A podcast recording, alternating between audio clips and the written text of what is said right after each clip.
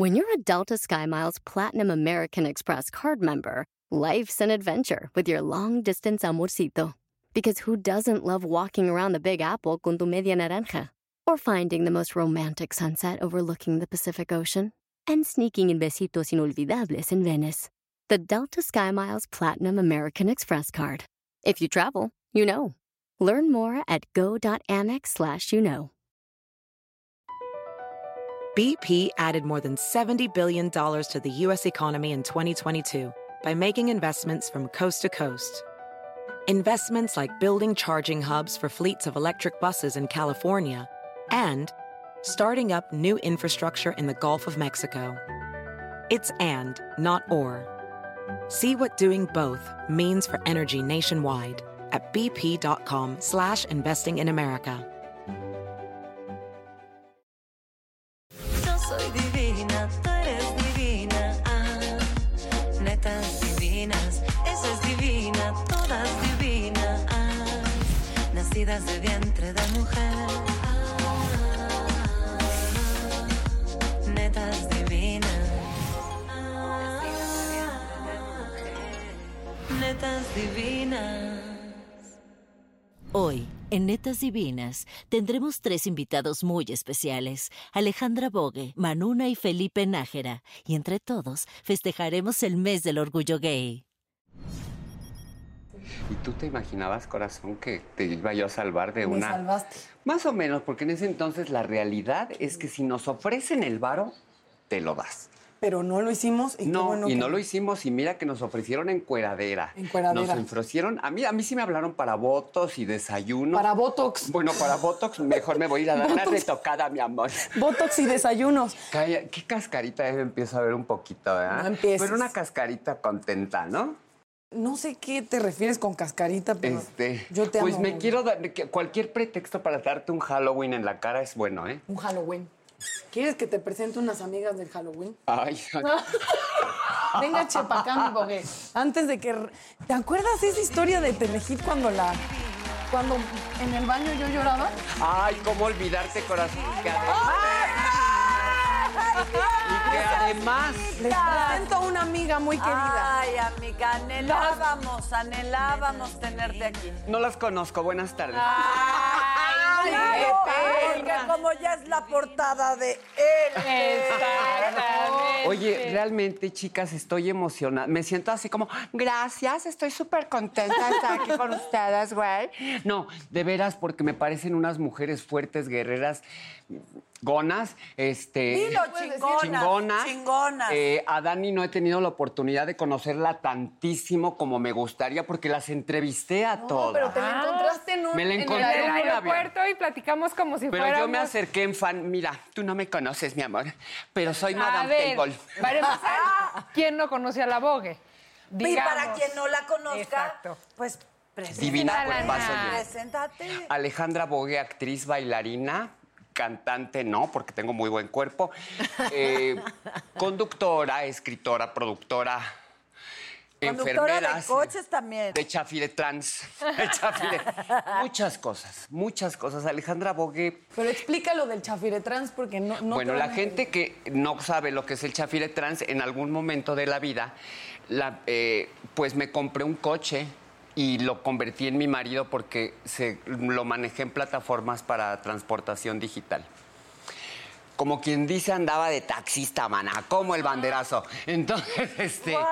Pero divertidísimo, porque la realidad es que fue el momento más hermoso de mi vida, porque todo mundo demeritamos siempre, ¿no? Ay, es de, de ser, de ser la Es- estrella se volvió esto. Dices, nunca. si- Mira, yo creo que cualquier trabajo dignifica y servir dignifica más. Lo, padre es que es una persona que tiene una trayectoria gigantesca, que es muy importante para la comunidad. Creo que ahorita eh, estamos acostumbrados a que existan eh, personalidades trans, pero en la, en la época en la que tú lo hiciste, era mucho activismo y valentía, lo sigue siendo, pero abrir brecha considero que es, es muy valioso y que después las plataformas y el mundo cambie y tú hayas tenido que chambear, como tenemos todos, y que haya tenido cero reparo, cero mamonés, cero prejuicio y era pues si es teatro es teatro y si es taxi es taxi. Y después de eso, eh, volver a la pantalla chica, volver con un, un programa de YouTube, volver y ser portada de una revista muy importante eh, en el mes de la visibilidad LGBTTTIQ. me da mucho, o sea, ya voy a llorar, pero Yo también un poco. me da mucho orgullo. Me has venido de la mano conmigo, corazón, en las buenas, en las malas y en las peores. Les voy a platicar chiquitinas. Esa portada que todo el mundo pareciera, ay, esta mira nada más está güera, chichona y pónganla. No. Yo no me esperaba, no. En- de entrada me hablan para unas fotos que efectivamente en el mes del colectivo LGBTI Ve nomás, qué guapura. me llaman para hacer unas fotos de, de un querido fotógrafo joven, Alex Córdoba, que básicamente él era el que me animó porque yo siempre quería hacer unas fotos con el jovenzuelo. Entonces, y me chismea, oye, una- pero diles que sí, comadre. Mira, como siempre, le digo, órale, ándale. Y yo me hice la, ay, bueno, pero voy a las fotos y no iba con el compromiso que significa una portada. Claro. Yo iba a hacer las fotos como vengo aquí, que me vengo a divertir, ya por todos mis esposos, la gente que no ve, todos mis maridos acá atrás, ¿eh? Entonces, este... Se refiere a todos los compañeros Todos los compañeros, claro. el equipo del eh, Suspirando. y realmente... Y me había quedado de ver con la carajilla, por cierto. Yo La soy la carajilla. Ella es la carajilla. ¿Y por- ¿Y Este, por qué ese apodo de la carajilla? por chiquita, por No, niñita, antes por... me tenía registrada en su celular como... Pedotas. Como pedotas. Sí, es lo que yo estoy pensando. O sea, carajillo, carajilla, o sea. No, ya pasó No, no a ser fue mi niña, eso. mi princesa, mi muñeca. Es que sí somos muy amigas. Entonces, de hecho, quedamos de vernos. Y yo, así como me ven truene, relampague, como sea, yo no fallo a mi clase de ballet, te consta. ¡Ay, claro!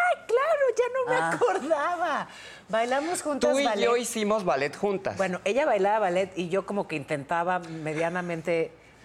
Lo intenté. No, no era Con- maravilloso. Con una cierta dignidad. Pues mira, lo que pasa es que normalmente las, gen- las personas altas siempre tienen la idea de que somos torpes para movernos, pero no. Eh, es, eh, tienes que trabajarlo y tener conciencia de tu dimensión. Pero, Pero- nunca hubo bailarinas de ballet de nuestra estatura, nunca. Bueno, antes. aquí, aquí sí, aquí no. Creo que sí eran las más altas. Éramos las más altas. De Pero la- bueno, el punto es que ese día me quedé de ver con la niña Y no nos vimos. y no nos vimos porque yo apagué mi teléfono para irme a mi clase. Y órale, 5, 6, punta 7, 8. Enciendo el teléfono y desbordado con una portada. Hija de la chingada, si lloramos todos. Ay, siempre. Pero fíjate, siempre. Bogue, eh, yo creo que sí, vale la pena detenerse con, con estas lágrimas tuyas, en, en las lágrimas que muchos, muchas Claro. siguen derramando hoy, hoy, porque son discriminados. Estamos celebrando el mes del orgullo y, bueno, pues sí, ha habido muchos avances en buena medida por quienes se han plantado con enorme valentía como tú. Ha, ha habido cada vez más apertura, pero sigue existiendo una profunda discriminación. ¿eh? Está muy medido. Fíjense, les doy un ejemplo que a mí me permite, o sea, que es, una, que es un termómetro de lo que todavía pasa hoy. Si yo toco cualquier tema sobre diversidad sexual en el, en el espacio de televisión en la mañana en el, que, en el que estoy, al aire con Paola, pues, está medido. Apagan o cambian la tele, o sea, es inmediato, baja. Todavía a estas alturas, baja la Hay quien no está dispuesto a escuchar eh, que, que hay muchas maneras de vivir, hay muchas maneras de amar, hay muchas maneras de ser y, y- y que amor es amor y abracemos, abracemos y respetemos, ¿no? No tolerar, respetar, Eso es lo que acabas de comprender. decir. Sí, señora. Y creo que por eso hay un día del orgullo de la comunidad y hay un día de la visibilidad de la homofobia como una enfermedad. O sea, es, es, es muy fuerte porque aquí de repente suena repetitivo y estamos todas muy de acuerdo, pero sí cabe recalcar por qué sigue existiendo, por qué se visibilizan eh, ambos temas, desde el orgullo hasta la transfobia, para que entendamos de verdad ya a estas alturas en qué lado de la historia estás. Ojalá estés en el correcto. Porque mucha gente puede decir, no, ya hoy en día es muy abierto, ya todo es muy inclusive, pero no, en ciertas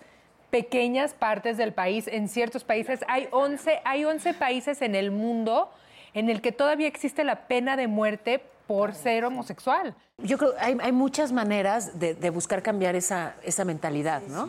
Pero, pero al menos la que yo propongo, porque es la que en- es en la que creo, eh, es la del amor. Me parece que el amor tiene que ser la vía.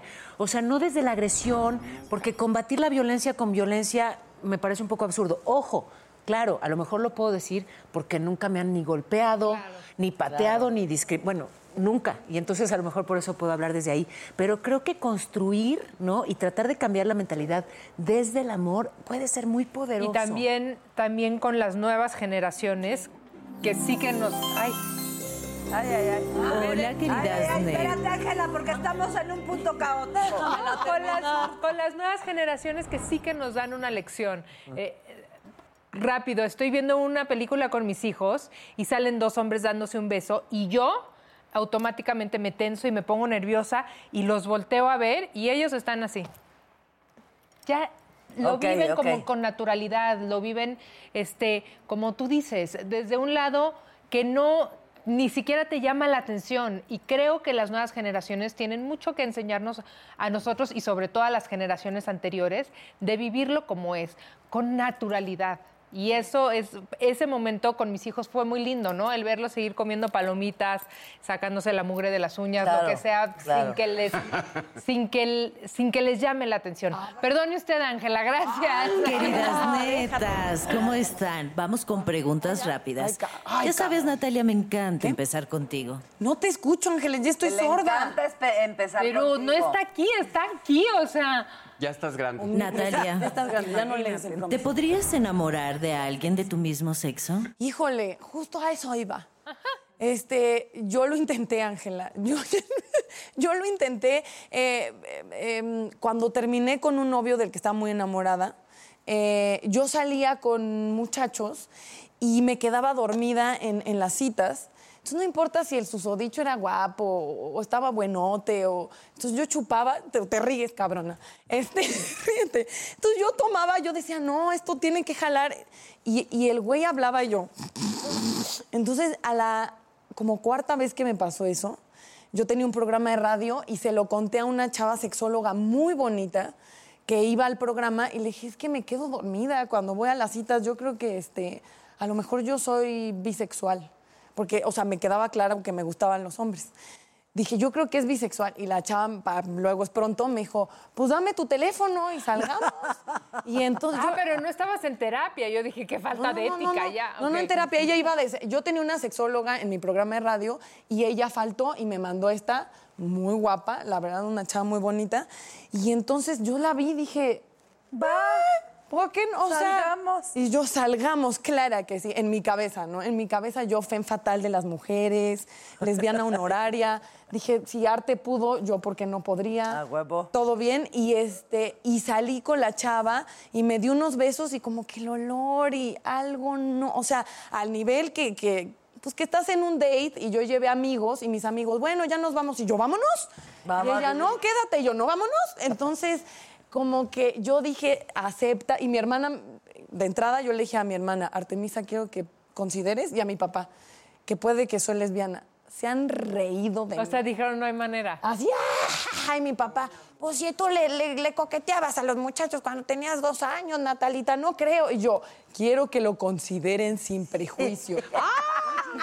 Ay, inventada. Cuenta, Natalia, tienes de lo poderoso que es esto que estás ¿Mi, diciendo. mi confusión sexual? No, sí, sí, sí, Porque hay quien piensa, ¿no? O sea, hay quien de verdad hoy por hoy cree que si, por ejemplo, en una película los menores de edad ven a dos chicos besándose, entonces, ah, les va a parecer natural y van a besar a un chico y van a ser homosexuales. ¿Qué creen que no es así? O sea, no es a partir de que veo algo o que se normaliza algo que entonces tengo una cierta preferencia sexual. Tengo la preferencia sexual que tengo, me atrae o mi mismo sexo o el sexo opuesto es así y no porque en el mundo se hable con apertura de diferentes maneras de amar. Entonces, una cosa es que experimentes y otra cosa es que vaya a cambiar tu preferencia por lo que ves. Y ese es eh, eh, lo, lo Ojo, más poderoso ¿no? de argumento para la adopción homoparental, Sí, es la que acaba de decir Paola. Porque, no, esto de, ah, sí, muy bien, entonces ya todo muy abierto y entonces ya todo el mundo va a ser. No, todo el mundo va a ser lo que, lo que es. Exacto. Pero con el respeto. Dime, querida. Ahora dinos, si besarías otra vez a la última persona a la que besaste. Eh, ay, Ay, Y todas sí, y con calma. Todas paramos trompa, ¿vieron? Con más tiempo. Con reparo. Qué fuerte. Consuelo, cuéntanos alguna cosa rara que haces cuando nadie te ve. No, bueno. Ay, ¿Cuánto tiempo? Si hace cosas raras Ay, cuando la estamos viendo todas. Muchas cosas raras.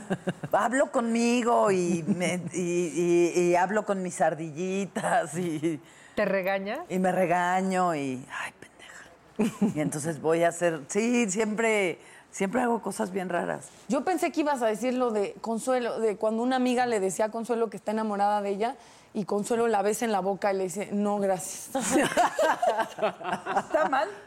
¿Así vas a estar humillándome, hija de la chingada? Es que es mi, perdón, es mi historia. Esa es, es tu historia favorita, creo, ¿eh? Pues es que yo quería decirle, mi bogue, que la amo, que no hay bronca. Llegó una amiga y me dijo, oye, es que yo creo que estoy enamorada de ti. Y yo, ay, mi amor, no, qué linda. Gracias. No. no. Y le planté el beso en el hocico. Yo sí. ¿Está mal? No, no, confundiste un poco. No, sabe que es de amor. Aparte, yo siempre beso. Yo, me, a mí, de- me besos. A mí no me has besado. Porque no me he empedado, deja que me empede. Deja que me empede y yo. Estaba tomada, ya No me acuerdo. Alejandra, si pudieras tener un día sin consecuencias de nada, ¿qué harías? Coger y coger. Eh, no, porque eso lo hago muy seguido. Eh, me gustaría conocer a alguien que no me mire como un objeto sexual. No, es verdad, conocer a alguien por conocer, por compartir, por convivir. Y que sí me guste también.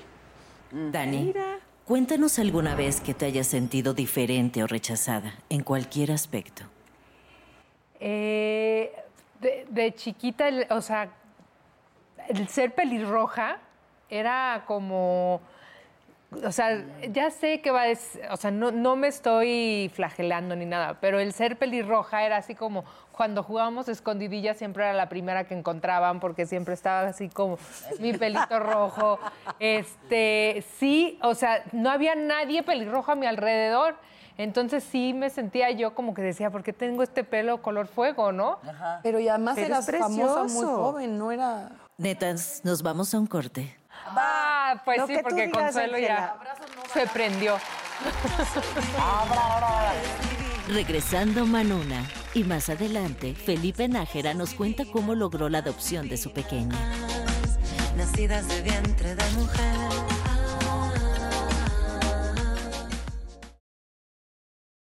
Yo soy divina, tú eres divina. Ah, netas divinas, esa es divina, Mira, el otro día decía, chicas, ya hablo, es que estoy hablando como señora, ya soy una señora.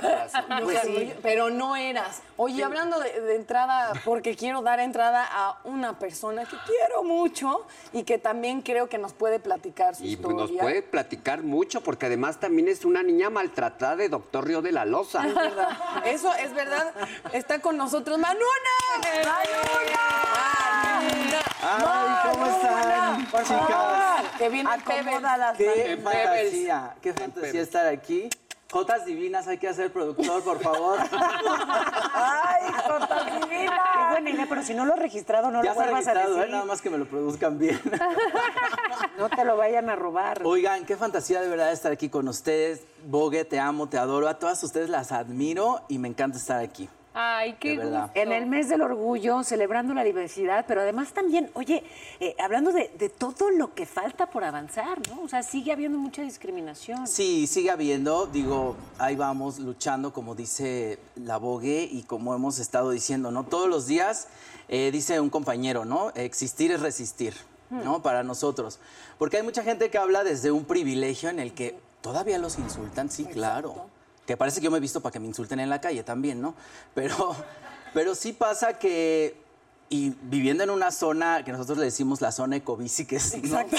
esta zona, y todavía la gente se para, para su coche, baja el vidrio y te grita, pinche puto, ¿no? Entonces dices, oh, wow, ¿no? Pinche pendeja. ¿Y tú qué haces? Pues este, hay, hay amigos que me dicen, ¿y por qué no le dijiste algo? Dices, porque no sabes si viene con tres homofóbicos y me van a matar. Eso ¿no? es verdad. O sea, Ay, caray. no, vi- ¿Así no, lo no, no gozo de ese privilegio de andar en la calle como él libremente gritándole a la gente. No, en Río de la Loza con Bogue, hijo, dejaba el estacionamiento, ves allá atrás, Sí. y pues, eh, este, pues es la doctores. Eh, sí. Puta, y era diario que íbamos por el coche, unos insultos y unas groserías. Yo decía, acá, es que es diario. Y Es ahí lo, ahí lo vi, no por mí. Acabé, por acabé echando ya, acabé de, com- de comadre de mis compadres que me gritaban siempre de cosas. Ya, acá- ya un día acabé, iba a decir una cosa, un tomándome una cerveza.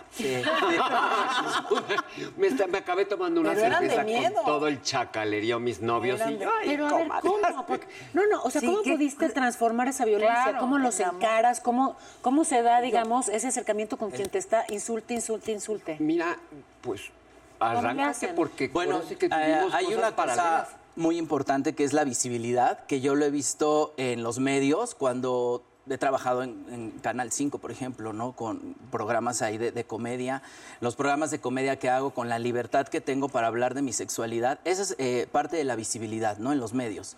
Porque pasa que igual voy así vestido en la calle y sí se detiene un coche, baja el vidrio y me insulta. Pero también el otro día pasó un camión, una camioneta con barrenderos de la Ciudad de México y me gritaron, Manuna, y volteé, ¿qué pedo? ¡Chinga tu madre! Ay, perdón. Tenía que ser Natalita. Y, y me saludan, ¿no? Como de, ahí va, ahí va la manuna, ¿no? Y entonces digo, claro, esta gente es la que me ve en el 5, la que me ve en la televisión. Y entiendes la visibilidad, ¿no? Desde dónde viene el respeto, que te están viendo ahí en un programa y dicen, es una persona que hace comedia y ya no tiene que ver con tu sexualidad.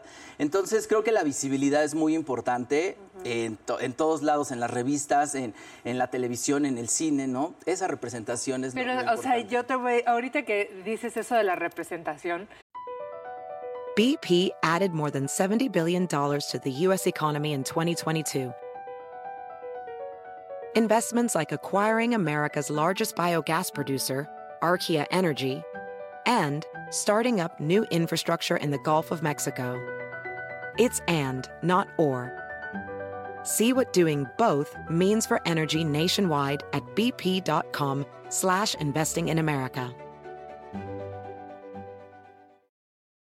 Descubrir el secreto para manifestar y atraer todo lo que deseas en la vida. ¿Estás listo para explorar el fascinante mundo de la espiritualidad, la metafísica y tu expansión personal? Entonces te invito a sintonizar con mi podcast Portal Místico. Soy Elena Maggio tu host bilingüe en este emocionante viaje hacia la transformación y el crecimiento. Y en cada episodio te voy a brindar poderosos temas como la ley de atracción, astrología, la espiritualidad y estrategias, herramientas y técnicas para alcanzar tu máximo potencial. Pero eso no es todo, también te traemos entrevistas fascinantes con expertos que compartirán sus conocimientos y experiencias, enriqueciendo tu comprensión de ti mismo y el mundo que te rodea. No te lo pierdas en Portal Místico.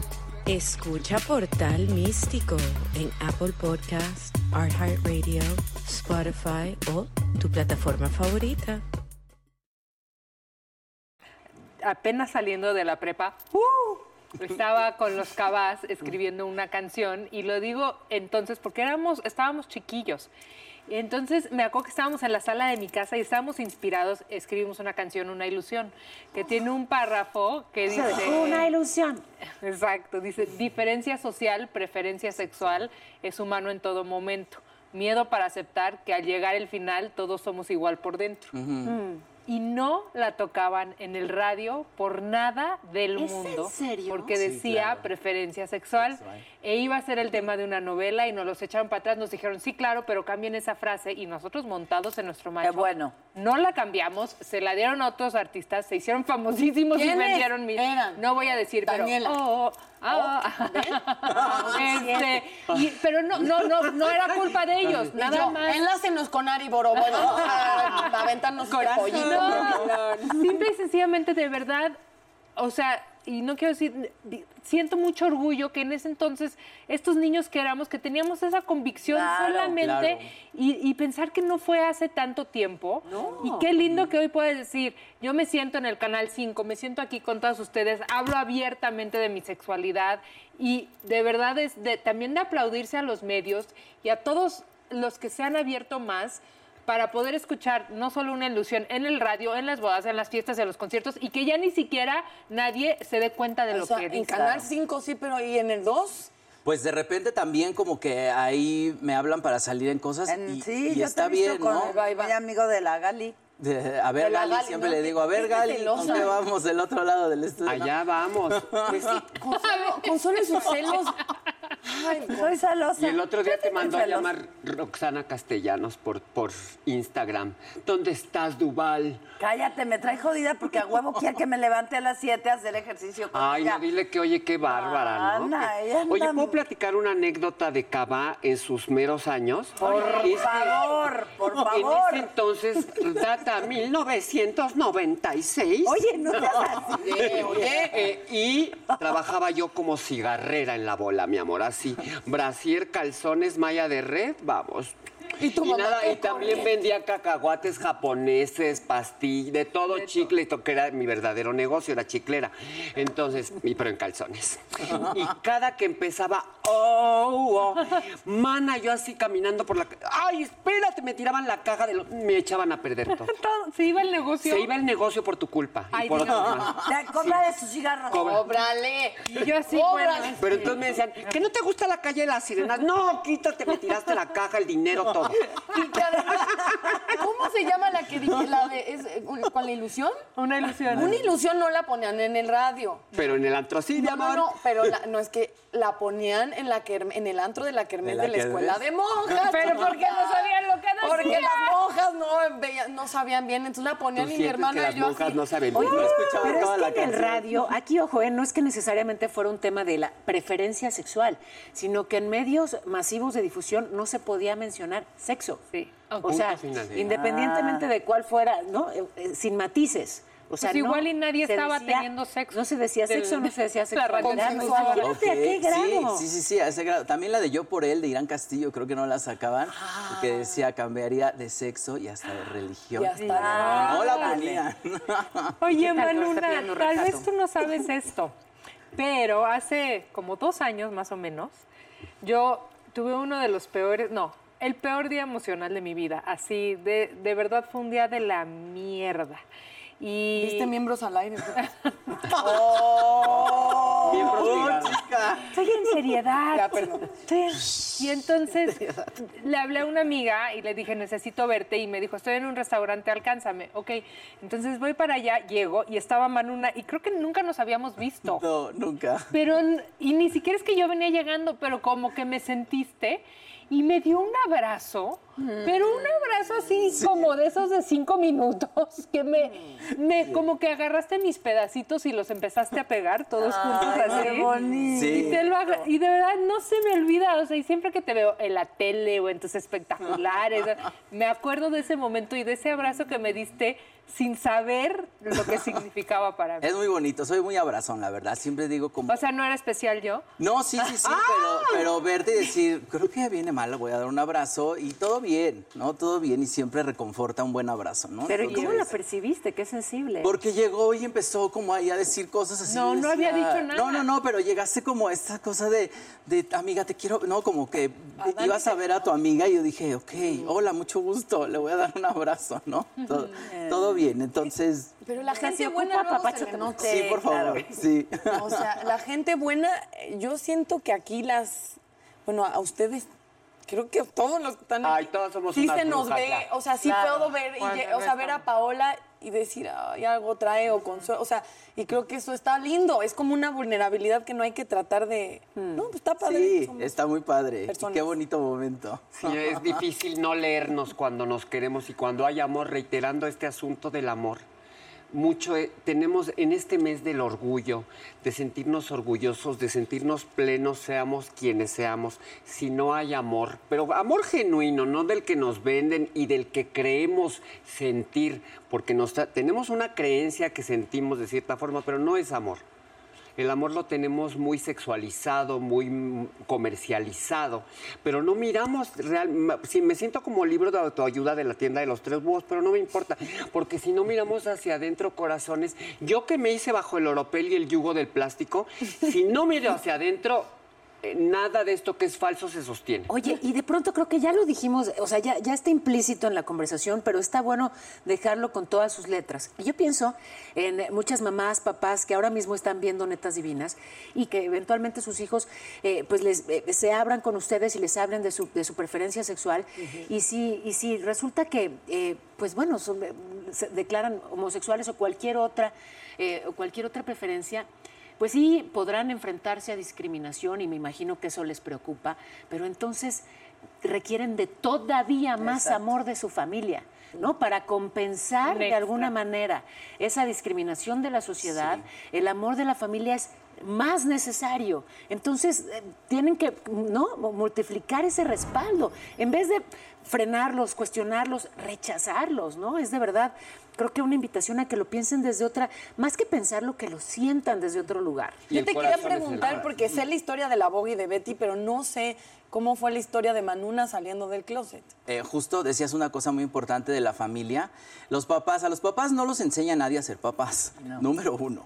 Entonces luego llegas y les dices, soy gay, y entonces dicen, ay, se tienen que enfrentar también a esto y estamos aprendiendo. Ahorita ya hay más información, ya eh, la educación, ¿no? Que, que está, que está respaldando, pues el hecho de que tengas un hijo gay, ¿no? O de cualquier preferencia, eso es importantísimo, ¿no? La educación y el respeto. Eh, en mi caso, bueno, vivíamos una situación con mi papá. Mi papá fue alcohólico mucho tiempo, como 20 años, pero machín, ¿no? Así de, de vago de la calle, ¿no? Nosotros le decimos de loquito del centro. ¿No Porque- seremos hermanos tú? Seguro. No, no mi papá. ¿Se parecen? Sí, ¿verdad? Mi papá tuvo eso. Entonces yo pensaba en mis adentros, no, no puedo salir a decir, soy gay cuando está este problemón de mi papá.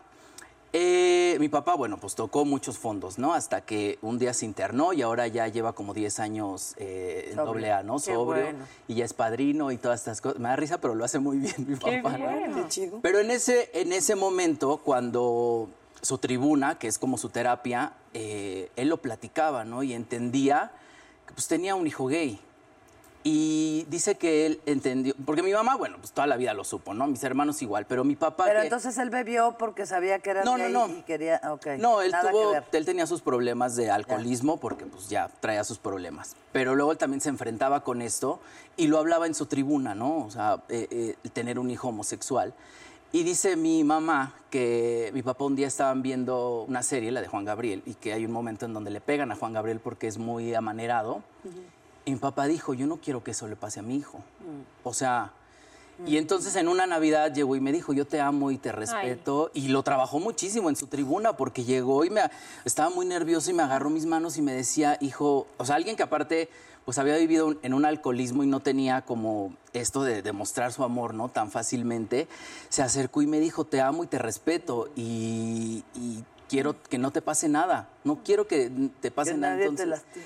entonces, eh, eso es muy bonito y entender a mi papá y decir, ay, mi papá, ¿no? Yo, yo adoro a mis papás, a mi papá más porque pues, es muy bromista, bueno, a mi mamá también, ¿no? Pero, pero de repente de ahí viene la comedia que yo hago y digo, ay, mi papá era bien chistoso, siempre ha sido muy chistoso, pero siempre había este problema de, era bien borracho, ¿no? O sea, nos hacía bromas y la pasábamos bien, pero sí había un momento en el que sufríamos con él muchísimo, ¿no? Este, este alcoholismo. Y ya con el tiempo, bueno, años de terapia, ¿no? Este, cada quien que tomó, te digo, él en su tribuna, yo en mis terapias, aprendimos a, querernos y a respetarnos.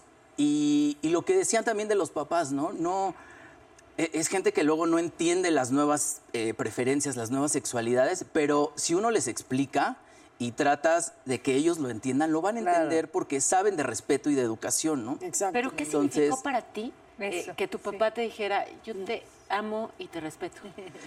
Pues todo el amor del mundo que, que viene de ellos cuando entiendes que a lo mejor no te quieren por ser homosexual, también, pues él está librando su batalla, ¿no? Entonces, en el momento en el que lo dice, digo, claro, ya estamos en paz y nos amamos y al final seguimos siendo una familia, ¿no?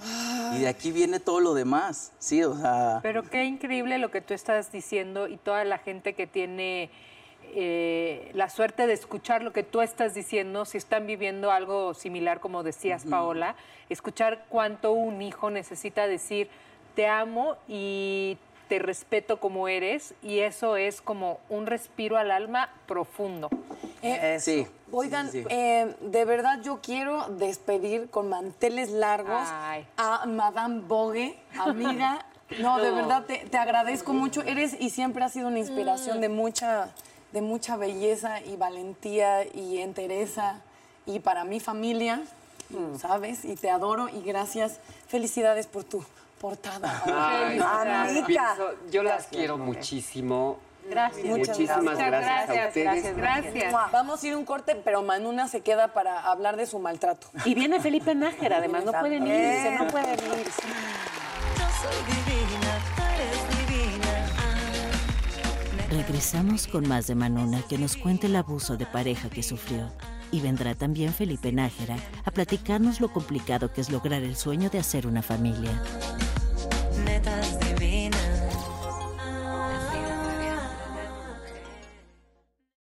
soy divina, tú eres divina. Ah, netas divinas, esa es divina, todas divinas. Ah, nacidas de Ya le, ya le cambié. El Me sentí, me sentí un poco como, como ya sabes, eh, Ah, como hermosa. Ay, ¿te Tú eres divina, yo soy. así. no estaría increíble. Y así, y la salida de emergencia es por allá. Ay, es que las ganas que tenemos de volar, ¿no? De volar. Oigan, amigos. Manuna, ¿de veras te maltrataron? Del doctor de la Loza. ¿Qué pasó? pasó? Es que decimos que somos las maltratadas doctor de la Loza porque ellas trabajaban en Telehit y yo afuera de Telehit vendía baguettes de cochinita Sí. a los 18 años con un hombre que me maltrataba mucho. ¿Novio? Pues era como, su- yo era así, como éramos como pareja porque no éramos novios ni nada, pero me trataba muy mal. Ay. Y todo eso viene justo de la carencia, de la carencia Claro. emocional. Y un hombre que me llevaba 10 años ahí, la boga iba a comer diario su baguette y me decía, ¿qué haces aquí? Siempre me decía como de, huye, ¿no? Y yo pues en una codependencia ahí de, con un narcisista horrible. Y el maltrato era muy psicológico, muy psicológico de ¿De tiempo? unas cosas. Pero vayan a terapia, es muy importante, vayan Sí, a terapia. ¿Cómo te liberaste de eso? Vayan a terapia que no sea de conversión, pero vayan a terapia. Por favor, por no, favor, Esas no son por terapias, favor. esa es tortura medieval. Esa tortura. Me, sí, no. me liberé, pues literal un día me escapé de su casa porque vivía con él y él no sabía dónde vivía yo. Entonces siempre se enojaba, por, íbamos al local, ¿no? Que teníamos allá afuera y cuando se enojaba me dejaba de hablar. Entonces un día se enojó y dije, ay no, ahora no me va a hablar en todo el día. Y estaba yo pensando, no, no me va a hablar todo. Y agarró las cosas, se fue al local, en la casa y dije, chale, ahorita lo voy a tener que ir a alcanzar.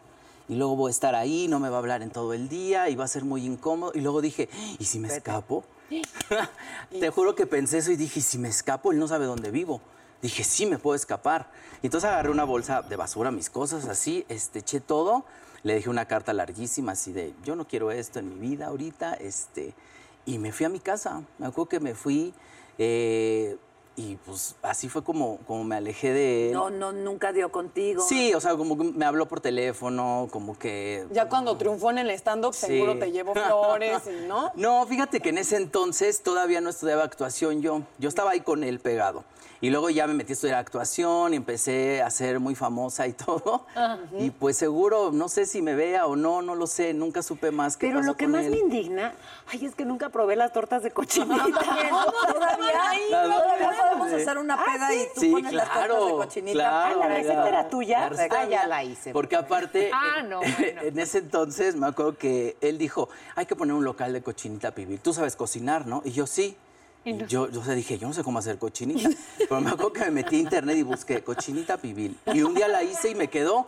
¿En y serio? entonces Pues, me ¿qué tal decía, sí, y me Y nos liberó de las tortas de la señora de Río de la Loza, que esa ya le subía el precio y era más caro que ir a un restaurante fino. Sí, sí, Entonces, sí. cuando llegó la cochinita la cochinita pibil. liberadora. Y eso fue, fue muy importante y también lo que decía, o sea, ver a la Vogue y la representación que había en ese entonces eran los programas en donde estaba la Vogue, ¿no? Que era como lo único que nos representaba, ¿no? Como gays, transexuales, y decíamos esto, y comedia, y, y todo el cabaret y todo lo político y social que era ver ese programa, era como qué importante y que me sentía representado, ¿no? Pero un programa eh, en televisión de paga, ¿no? O sea, por eso, por eso hablo de la importancia de la visibilidad en la televisión abierta también. Y también Entonces- tienes razón, no está de más porque yo no sé exactamente qué significan las siglas. LGBTTIQ, lesbiana, gay, bisexual, transgénero, transexual, tras- travesti, queer, intersexual. Pero queer quiere decir que no se adecua a las normas sociales dominantes. Es decir, es lo que dice. Pues como ese sesgo de género. O sea, sí, que te- si te dicen, eres hombre, tienes que vestir de azul y con cosas de hombre, eres mujer y te tienes que vestir de rosa y con cosas de Esos son de los queer. Pero creo que estaría bien porque tenemos un invitadazo. Y creo que es mejor la comentar razón. todo esto con Felipe toda la Nájera, que es de verdad. Felipe. De verdad una, una joya. Bravo. Felipe. Qué gusto, Felipe. Gracias. Porque además íbamos a queer y ya le Sí, la cara. Dije, mejor. A ver. Que Mejor. Claro, Mejor que platique. También, Y bienvenido. lo explique. letras. Tantas letras, exacto. Tantas letras y tantas visiones y tantas posibilidades y tanta diversidad, ¿no? Los estaba escuchando desde hace rato. Creo que es muy importante que, que le digamos al público maravilloso que nos ve y que, que la sigue a ustedes. Gente bonita. Gente bonita. Gente bonita, señora que está en su casita. Que la verdad es que nosotros pues contamos nuestras historias y sí hemos sufrido y batallado, pero no es el común denominador de la mayoría de la población en México. No, no. La gran mayoría sigue viviendo Claro. asesinatos, sigue viviendo discriminación muy ruda, muy fuerte. Este, y la- los crímenes de transfobia son muy fuertes todavía. México es el segundo lugar en crímenes de transfobia después de Brasil. O sea, imagínense. Oye, y es, es muy letal, vaya, justamente por esta violencia, pero también por los suicidios. O sea, justamente que no, que no aceptemos como sociedad otras maneras de vivir, de amar, de ser, lleva a que muchos por temor se aíslen, eh, se, se escondan Sí. Y se quiten la vida. Así es. Es muy, sigue siendo muy común, ¿no? Pues sí, porque todavía está ahí el, el hostigamiento en la familia, en lo social, o sea, todavía sigue. Digo, nosotros podemos decir que, que no, a mí me decían el Juan Gabriel de, de la primaria, ¿no? Porque Juan Gabriel es el referente del afeminado como si fuera afeminado. Qué importante o ser fue en ese parecido. sentido, ¿no? No, Juan Gabriel fue una, es una maravilla. Ay, por, eso, por eso hice mi stand-up Sí, con De Juan pronto Gabriel. la ¿no? activista sin Este, planearlo, pero, pero que... no, no, Juan Gabriel creo que es un ícono importante al que no le hemos dado todavía el, el reconocimiento porque fue un outsider que fue que se fue acomodando Así en, es. una estructura totalmente heterosexual, heteronormada y ahí fue metiendo él poco a poco su, su- trabajo, esta su de, talento. su y te pareces tanto a mí. ¿No? Yo veía Qué conciertos de Juan Gabriel que me parece brillante y le gritaban insultos. Y él, encantador, volteaba y le decía, te pareces tanto a mí. Y estos Claro. machos enardecidos, Sí. ¡te pues, ¿de qué Bueno, crees la, que te la frase, la frase del Noa Noa de que es un lugar de ambiente, pues es muy claro que es, eh, así se decía antes en los El lugar de 70s, o sea, que éramos personas de ambiente los que éramos gays, ¿no? Ajá. Este, pero era como velado, entonces decías, oye, ¿puedo ir a la cantina aquella allá en Es lugar Chihuahua? de ambiente. ¿Es de ambiente? o de ambiente? Pero que también lo- posicionar a Juan Gabriel eh, no solo como ícono mexicano, sino como ícono gay, creo que sea- sería la chamba también de, de, de verdad intentar que esta homofobia eh, tan escondida, o sea, la tenemos tan arraigada Sí. y es tan espantosa y es tan acomodable con un cierto humor y una doble moral y Claro. siento que de repente a mí se me ponen los pelos de punta cuando dicen, ah, generación de cristal. Y yo digo, ¿en serio? O sea, cuando la gente detecta misoginia, transfobia, homofobia y alguien, se le- y alguien dice eso está mal, entonces el, el que está equivocado es el que, El que pide dice. un derecho. O sea, Sí, eso a mí no me cabe en la cabeza. En vez de aplaudir a las generaciones que vienen por ser más Totalmente. conscientes y por evolucionar y por decir, no es que yo sea gay, es que la homofobia está mal. Claro. Porque lo que tú decías conecta, lo que está mal es ese odio y esa intolerancia. E- e- esa, esa idea de que las cosas son un cuadrado y fuera de eso todos están mal y eso afecta a los trans, pero a las mujeres, pero a la comunidad gay, pero a la gente que no es blanca. O sea, literal es un momento de decir, es que no nos funciona a nadie. En ese cuadro, literal, creo que entran dos. Oye, qué interesante también, eh, les quería compartir esto, eh, cómo dentro de la comunidad, o lo que decimos comunidad, que en realidad más bien somos una población como cualquier otra, eh, gay, o la comunidad LGBTTI, este, también hay mucha discriminación dentro. O sea, Sí, bueno, este, pero a los que se les nota, a los que no se les nota, a los que son más Ah, afeminados, a los que no son afeminados, a los que usan una cosa azul en el pelo, a los que no usamos nada. O sea, es horrible, pero nosotros somos igual de discriminadores, quizás a veces hasta más que, que cualquiera. Porque bueno, el, el- el- el aprendizaje a la discriminación lo, ar- lo arraigamos igual que cualquier mexicano. Claro.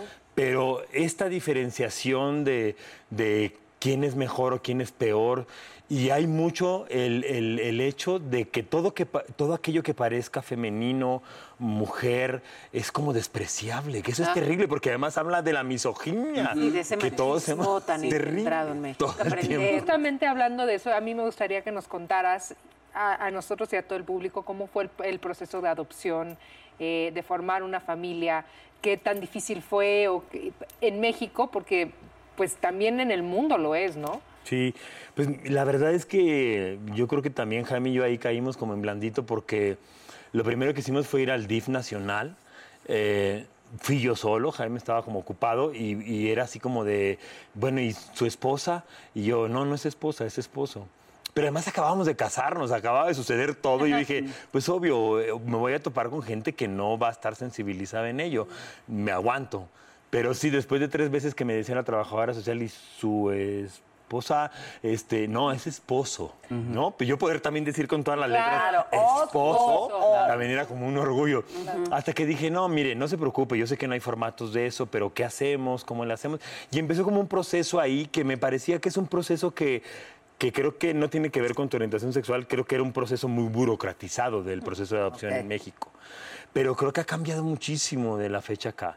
Eso nos hizo a mí y a Jaime irnos a, a un, a un nuevo sistema que tenían en la Procuraduría de Justicia del Distrito Federal en aquel entonces, que, que estaban dando en adopción a, a niños y niñas expósitos que se encontraban en, en calle o en abandono y lo que estaban haciendo era darlos en adopción lo más pronto posible para que no quedaran allí en el resguardo este, sin familia, sin amor, sin esta parte que es tan fundamental para el desarrollo de un niño.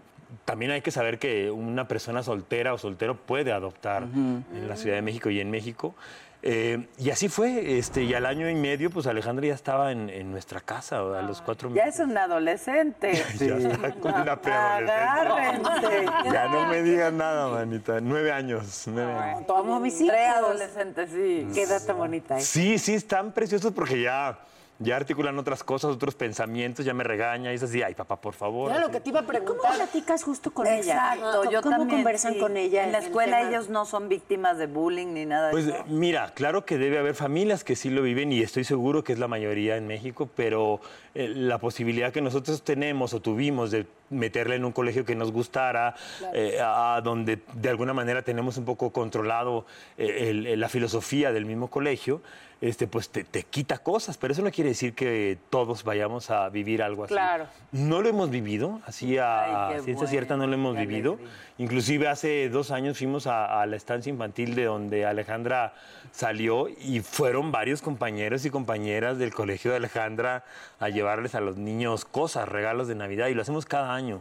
Entonces eso lo ha hecho también como eh, normalizarlo. La visibilización, como bien dicen todos. Los niños y las niñas no nacen siendo homofóbicos ni No, lesbofóbicos no. ni odiando al otro. Nosotros se los enseñamos. Entonces Alejandra no tiene eso. Fue preguntando poco a poco. Eh, cuando asoció la panza con la mamá y que nosotros no tenemos panza de embarazo, pues dijo, aquí hay algo. Y dijo, ¿y mi mamá? Y le dijimos, pues no sabemos, ¿no? No sabemos dónde está, pero ¿qué necesitas? No, no, no más. Como dices tú, no, o sea, respondes algo, ¿no, Pau? Y ellos se quedan tranquilamente y lo acomodan muy bien. Sí. No necesitas decir de más ni de menos. Pero porque Y entonces con el amor radica en decirnos la verdad. Totalmente, Claro. totalmente. Como no hay otra manera de querer. pero justo en, en un esfuerzo por escuchar a quien piensa diferente, yo, no saben, eh, me he sentado muchas veces a hablar con quien de plano no puede concebir ni puede aceptar que existan otras preferencias sexuales. Y, y- y- y un poco me pregunto, es, ¿por qué? O sea, ¿por qué, por qué te causa tanto conflicto? ¿Por qué te enoja? ¿Por qué estás...? por- Es que aceptarlo es promover la depravación. Es un poco como el, el- ¿no? Lo que recojo en la mayoría de esas conversaciones. Entonces sí me gustaría decir que, que merece la pena reflexionar en una cosa.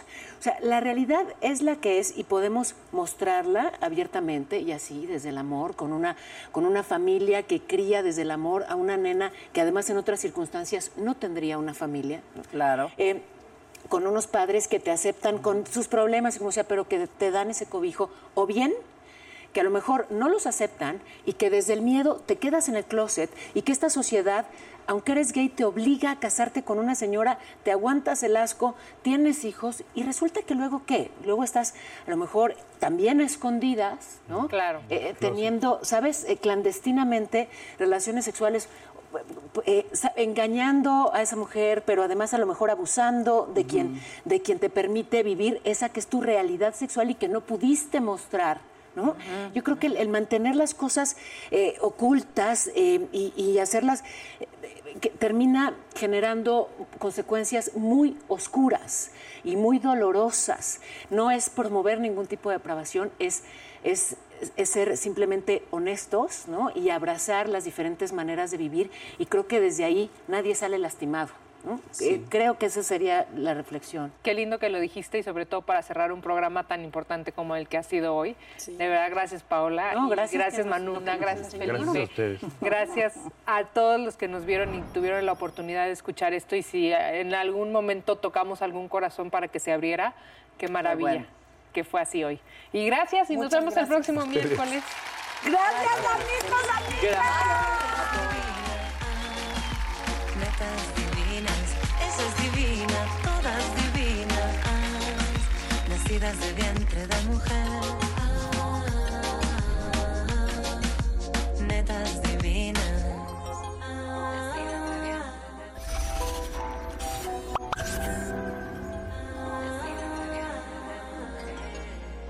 Divinas. Across America, BP supports more than 275,000 jobs to keep energy flowing. Jobs like building grid scale solar energy in Ohio and producing gas with fewer operational emissions in Texas. It's and, not or. See what doing both means for energy nationwide at bp.com slash investing in America. I'm Chris Hahn, the Aggressive Progressive. Check out a new episode of the Aggressive Progressive podcast every Tuesday. You know, the election is heating up just as the year is winding down. Stick with me. I'll tell you the truth as I see it. Download the Aggressive Progressive on Pandora or wherever you get your podcasts.